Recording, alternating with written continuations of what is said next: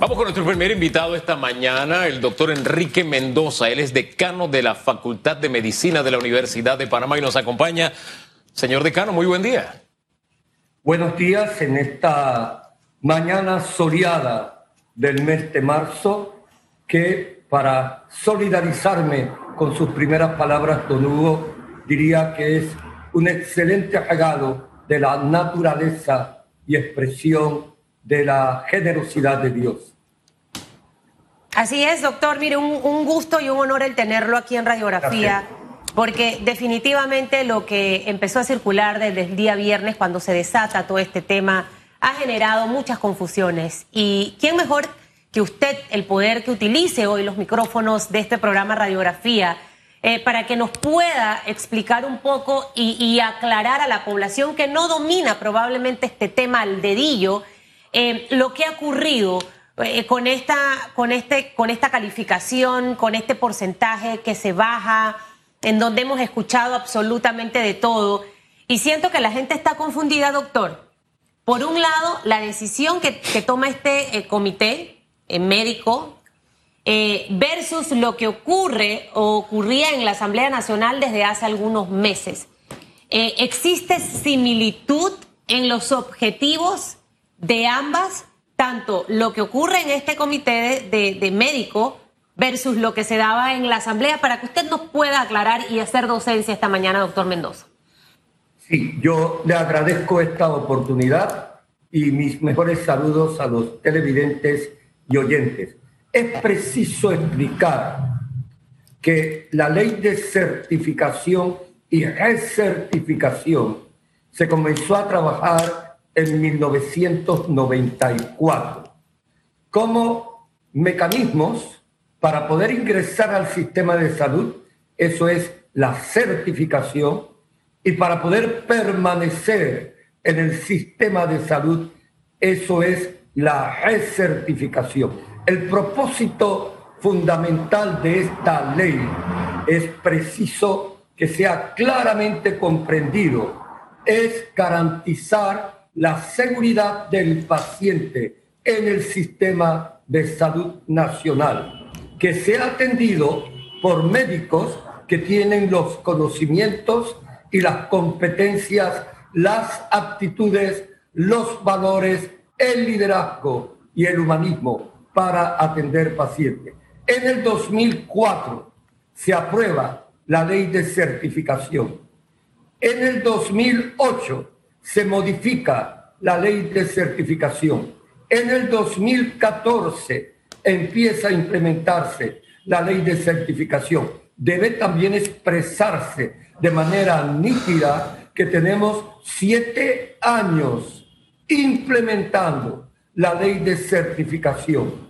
Hemos hecho tres exámenes por año.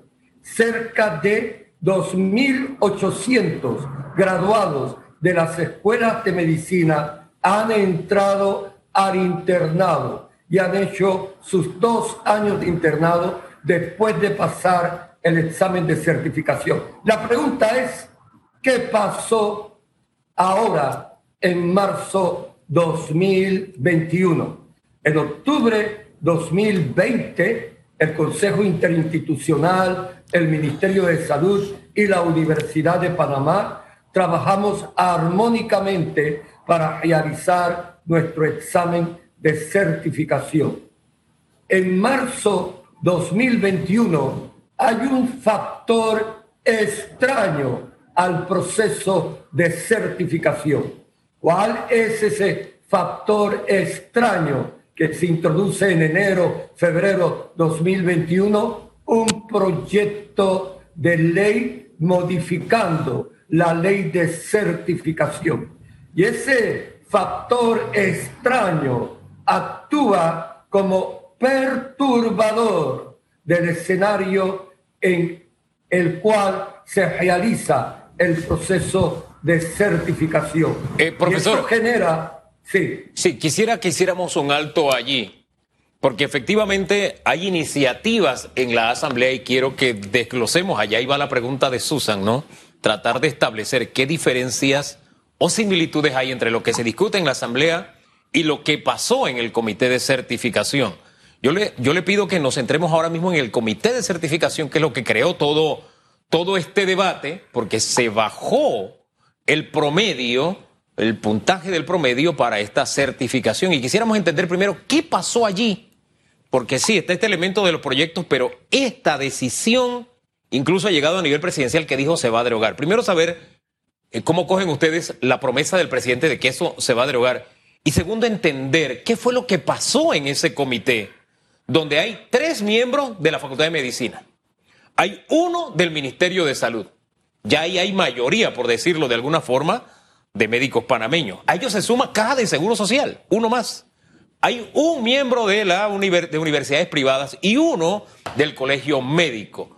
¿Cómo es que un comité prácticamente vestido de blanco eh, y conociendo estas bondades que usted nos dice de la certificación y la calificación para la excelencia, toma la decisión de bajar el puntaje? ¿Qué fue lo que pasó allí? Yo insisto que la presentación de este proyecto de ley jugó un papel perturbador en la realización del examen de certificación. Don Hugo, primero, el examen de certificación se ha estado poniendo desde el 2014 al 2021 y se ha puesto tres veces al año, excepto en el 2020 que por razones de la pandemia tuvimos que ponerlo dos veces. Y ciertamente todos los componentes que de acuerdo a la ley participan en la elaboración del proceso de certificación han funcionado excelentemente. Así que yo sí insisto que el origen de toda esta situación ha sido este anteproyecto de ley presentado en la Asamblea. Prácticamente, prácticamente, si no es por la determinación del Consejo Interinstitucional de Certificación Básica, si no es por la determinación de la Facultad de Medicina de la Universidad de Panamá y la generosa colaboración de la Junta Nacional Examinadora Médica de los Estados Unidos, prácticamente fue una hazaña realizar el 5 de marzo, el viernes 5 de marzo, el examen de certificación. Doctor. Sí hubo influencia importante de esta iniciativa legislativa. Doctor, lo interrumpo allí para entender, cuando algo me perturba, me perturba de muchas maneras. Me perturba de una manera para que yo pueda accionar de acuerdo al que me está perturbando, ¿no? Porque está allí, allí, allí, allí. Eh, me puede distraer también pero entendiendo, y me ha encantado la cronología inicial, porque esto es para hacer docencia con la población y que entienda este tema. Eh, esto arranca enero, febrero, marzo de, este año. Simultáneamente, eh, este consejo estaba reuniéndose y el viernes de la semana pasada vemos ese pronunciamiento en el que ya se manifestó en desacuerdo el propio presidente de la República y, el propio ministro de Salud. Para entender esta iniciativa legislativa que se estaba cocinando en la Asamblea, tuvo interferencia en la decisión que se tomó en ese consejo, en esa comisión, en ese grupo, doctor, y creo que usted también está dentro de, de ese grupo. Es preciso aclarar lo último que usted está expresando. La Comisión Interinstitucional o el Consejo Interinstitucional de Certificación Básica está formado por todos los representantes que ha dicho don Hugo, pero esa es una instancia que tiene completa autonomía. A partir del año pasado, los miembros del Consejo Interinstitucional anterior terminamos nuestras funciones y ciertamente hemos actuado como asesores cuando hemos sido llamados a expresar una opinión. Eso es importante, eso lo voy a interrumpir, eso es importante aclararlo, doctor, porque lo hemos escuchado desde la semana pasada. Es decir, que usted ya no forma parte de ese, de ese consejo, consejo interinstitucional, sino que estaba fungiendo como asesor. Es decir, y para tratar de entender, las personas que pertenecen a este consejo fueron las que tomaron la decisión de lo que fue comunicado el día viernes. Y esto se lo pregunto porque en la Asamblea los espectaculares diputados que tenemos han estado mencionando que esto no tiene nada que ver con lo que hizo el Consejo, que son dos cosas distintas y que no están relacionadas. A ver, explíquenme cómo ha sido o cómo se dio el hecho de el cambio del puntaje. El cambio del puntaje en el 2014 para establecer el primer puntaje hubo una reunión que se conoce en inglés como Standard Setting Exercise, una reunión, un ejercicio para establecer el puntaje de pase. Duró aproximadamente dos días en presencia de los expertos americanos de la Junta Nacional Examinadora Médica para establecer puntajes y la participación de 15 profesores de todas las facultades de medicina.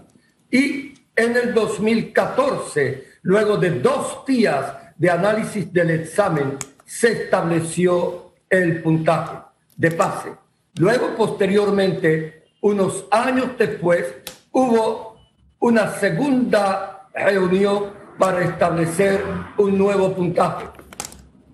Nuevamente, 10, 15 expertos de todas las facultades de medicina con los expertos de la Junta Nacional Examinadora Médica de los Estados Unidos establecen un nuevo puntaje.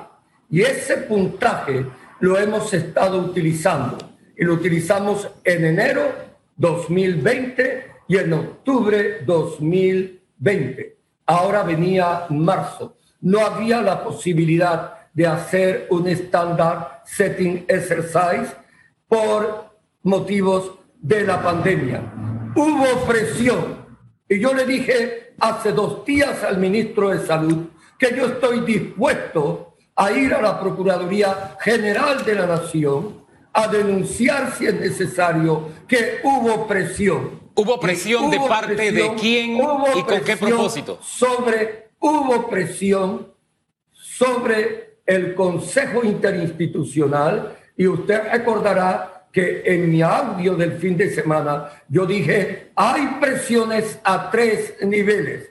El Consejo Interinstitucional, la Comisión Nacional de Docencia y la propia Facultad de Medicina. Así que hubo presión. ¿De quién ejercía la presión? Si usted me permita, si usted me permite, don Hugo, explicarle a los televidentes y a los oyentes, por ejemplo, unos días, una semana antes de realizarse el examen, me dicen a mí que se había expresado que no se podía hacer en el edificio de la Facultad de Medicina que está en el Hospital Santo Tomás porque la Universidad de Panamá estaba cerrada por decreto. Falso. Yo tuve que llamar al rector de la universidad. El rector de la universidad tuvo que hacer una aclaración de que la universidad no estaba cerrada y que podíamos usar, podíamos usar el edificio de la facultad del Hospital Santo Tomás. Usted sabe, y los oyentes tienen que tener bien claro,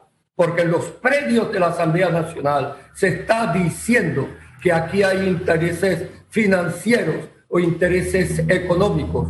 Los últimos exámenes, el examen de octubre 2020, no lo hemos podido pagar. La Universidad de Panamá no lo ha podido pagar.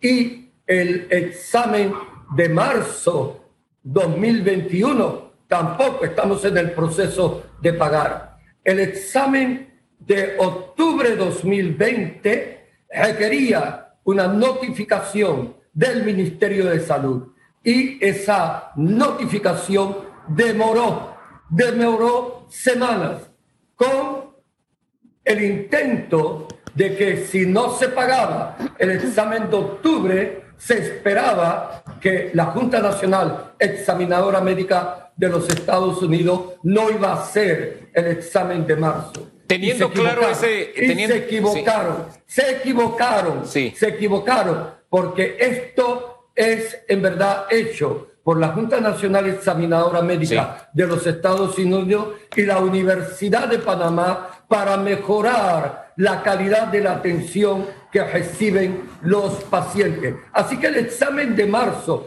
por eso que digo, fue una hazaña hacerlo. El examen del 5 de marzo se hizo por la determinación del Consejo Interinstitucional de la Universidad de Panamá y de la Junta Nacional Examinadora Médica de los Estados Unidos. Teniendo claro todo eso. Yo lo confirmo. Sí, sí, teniendo claro eso y toda esa cronología y, detalles, hay, hay, dos cositas que todavía no me quedan claras. Usted ha hablado de presión. Uno, ¿de parte de quién vino la presión? Para hacerle la segunda pregunta. ¿Quién los presionó?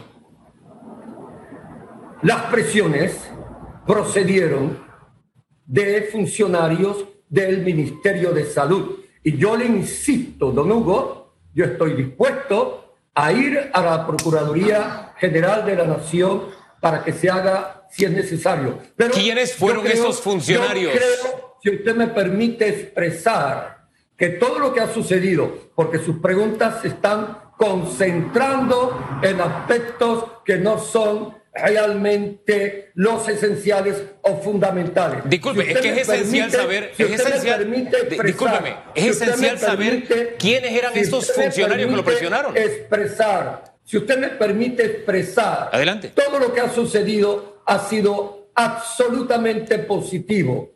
Por primera vez, yo estoy en esto desde 1994 hasta el 2021. 27 años dedicados a lograr la introducción de los mecanismos que garantizan la seguridad del paciente. Por primera vez, toda la población, todos los grupos, las asociaciones médicas se han pronunciado a favor del proceso de certificación.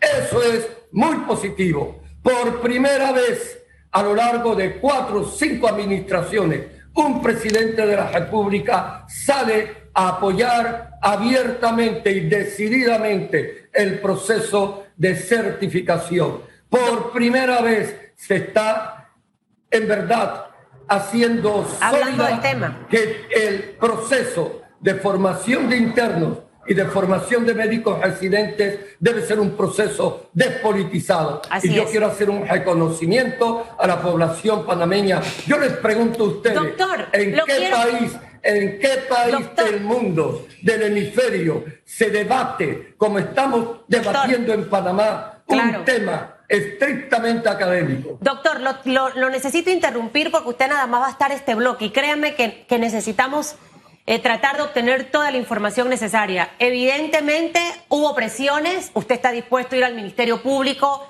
eh, y señalar a las personas que hubo presiones. Usted lo que me cuenta de las instalaciones del Hospital Santo Tomás y que obviamente allí quien tiene que dar la autorización es el MINSA, más allá de presiones, también yo veo una mano negra peluda tratando de impedir que el examen se realizara, doctor. O sea, yo siendo mal pensada y, yéndome hacia otro lugar. Qué bueno que todo el país está abocado a este tema. Ahora, ¿qué viene? Ahora, ¿qué continúa? Luego de la posición del presidente y del ministro sobre este tema y viendo el panorama de la Asamblea, doctor, ¿dónde tenemos que tener los ojos bien puestos los panameños? Em, eso como número uno para que me la conteste rápido. Y número dos, el examen se hizo en marzo 2021. Finalmente, ¿qué día, doctor, se, hizo ese... El, día viernes 5 de marzo 2021. Y le hago otra pregunta.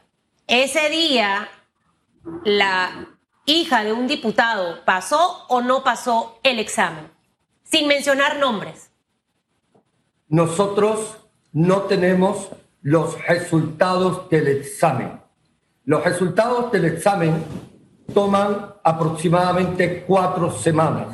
La Junta Nacional Examinadora Médica de los Estados Unidos está comprometida que esos resultados nos los van o lo van a poner en su sitio web, en su portal, dentro de aproximadamente dos semanas. El 19 de marzo se tendrán esos resultados. Yo quiero aclarar también que ese examen es hecho en los Estados Unidos.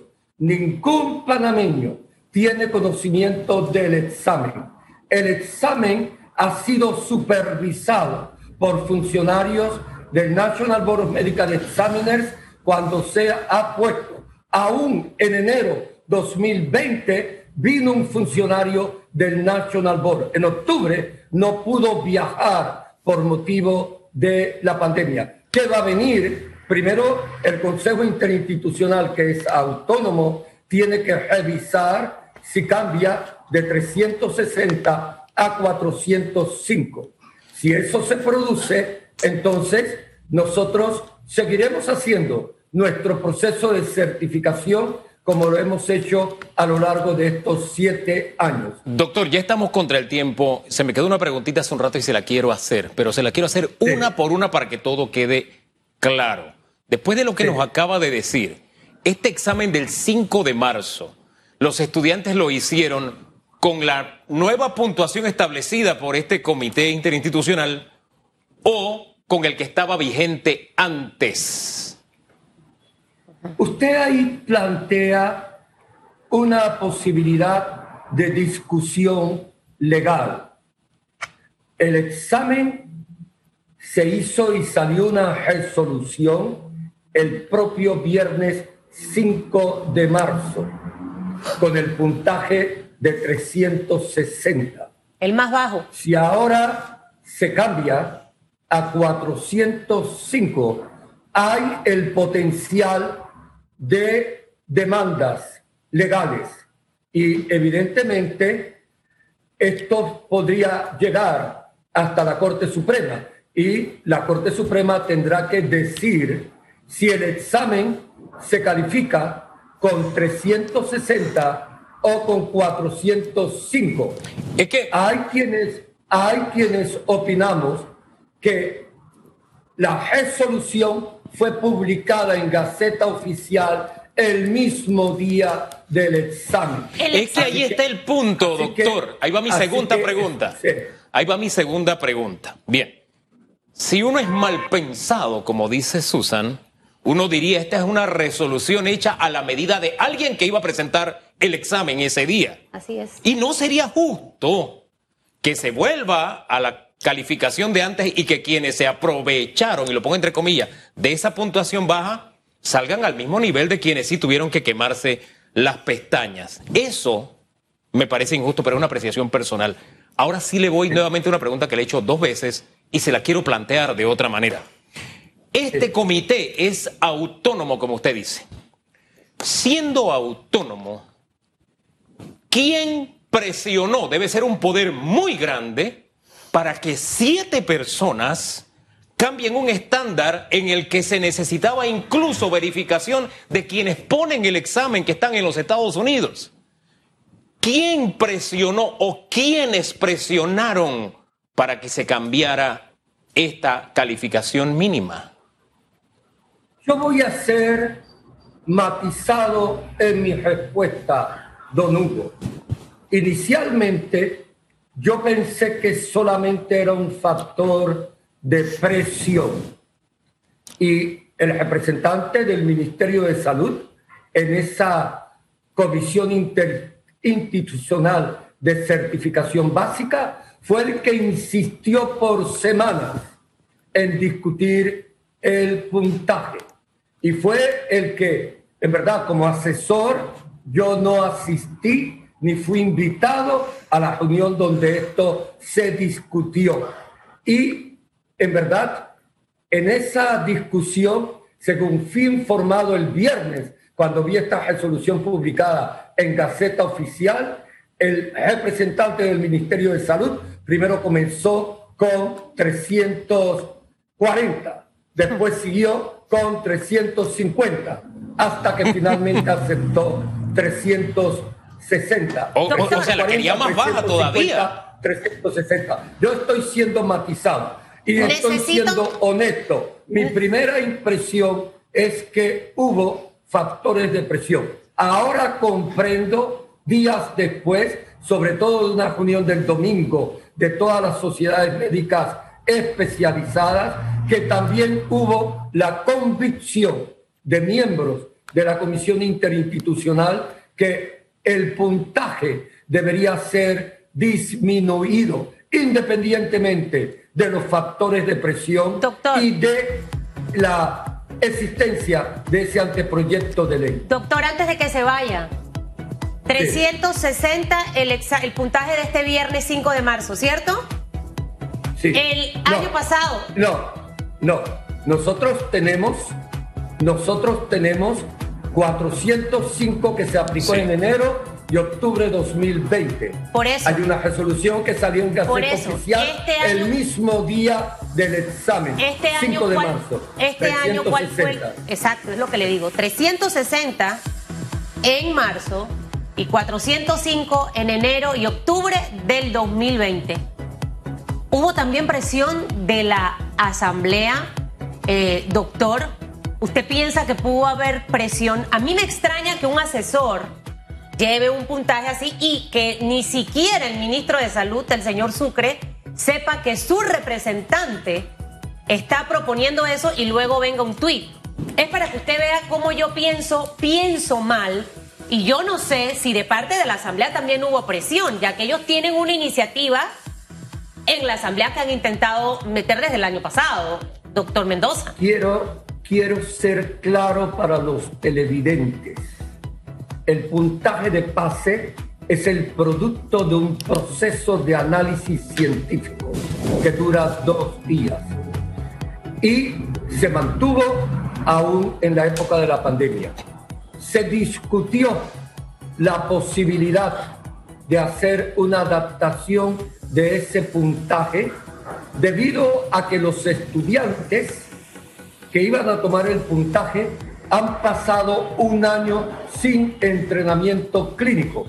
Y esto, esto, esto, esto ha significado que no han podido rotar en los hospitales. Pero eso se consideró. Pero en verdad fue una insistencia marcada de que se modificara el puntaje. Usted nos ha hablado del presidente, usted nos ha hablado del presidente de la comisión. Si la memoria yo estoy hablando, yo estoy hablando del representante del Ministerio de Salud. ¿Cuál es el nombre? es porque me quedo confundido. ¿Quién es ese representante? ¿El nombre y apellido? Yo no voy a mencionar nombres, pero se estaba se estaba haciendo una discusión de eso. Pero permítame decirle algo. Doctor, antes que se vaya, rapidito, no había rapidito, que sacar, no, había que sacar ninguna resolución. Mire, el Consejo Interinstitucional siempre, siempre, a lo largo de estos siete años, ha tenido la capacidad o la posibilidad de modificar o de cambiar el puntaje, porque el propósito de esto es mejorar la calidad de la atención, pero no crear una crisis en el sistema de salud. Siempre, siempre, permítame, siempre el National Board, antes de poner las notas, nos pregunta, ¿se mantiene el puntaje? ¿Se modifica el puntaje? Y siempre hemos dicho, se mantiene el puntaje. Pero si en este examen del 5 de marzo, por ejemplo, teníamos que eh, una gran cantidad no pasaban y que no se iban a llenar las plazas de internado y que los hospitales iban a quedar sin internos, había la posibilidad de eh, considerar y analizar eso. Hubo una presión para que se llegara a establecer a establecer una modificación del examen. Se quedaron, se quedaron, se quedaron muchos temas eh, doctor, eh, ha sido interesante escucharlo. Los, algunos diputados hablaron de que el examen se vende, que ahí hay plata, que ahí hay corrupción. Mentira, mentira, mentira. Y lo, señalaron a usted. Mentira. Dijeron que usted formaba parte de ese juega vivo. Mentira. Y le voy a decir, don Hugo, en el 2004 se aprobó la ley. En el 2008 se modificó la ley.